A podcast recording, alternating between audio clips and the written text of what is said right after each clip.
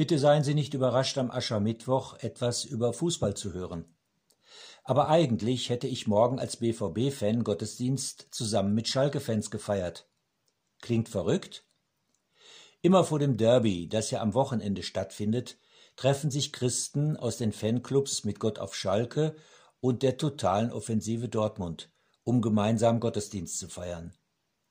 Bei meiner ersten Teilnahme, lange vor Corona, war das schon komisch.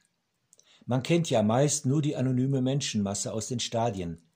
Und jetzt haben die gegnerischen Fans auf einmal ein Gesicht und eine Stimme. Und da sitze ich schwarz-gelber nun neben einem blau-weißen. Wir grüßen uns und kommen ins Gespräch. Da sitzen also zwei in der Kirchenbank zusammen, die sonst immer als Feinde bezeichnet werden.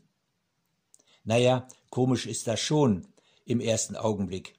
Aber dann beginnen die Farben etwas in den Hintergrund zu treten. Der Gottesdienst beginnt, wir singen gemeinsam, die Predigt hat einen Fußballbezug, schließlich beten wir alle zusammen das Vaterunser und stellen uns gemeinsam unter den Segen Gottes. Nein, die Rivalität hat sich dadurch nicht aufgelöst. Jeder ist weiter vom Sieg seiner Mannschaft überzeugt. Aber wir haben verstanden, dass wir letztendlich alle Kinder Gottes sind.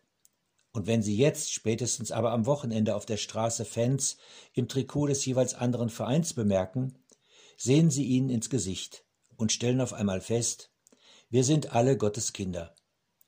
Und wenn Sie im Stadion ein Transparent mit einem schwarz-gelben oder blau-weißen Fisch sehen, dann wissen Sie, wo auch immer, Gott ist mitten unter uns. Eine gesegnete Zeit wünscht Ihnen Karl Wilhelm Wollenhaupt.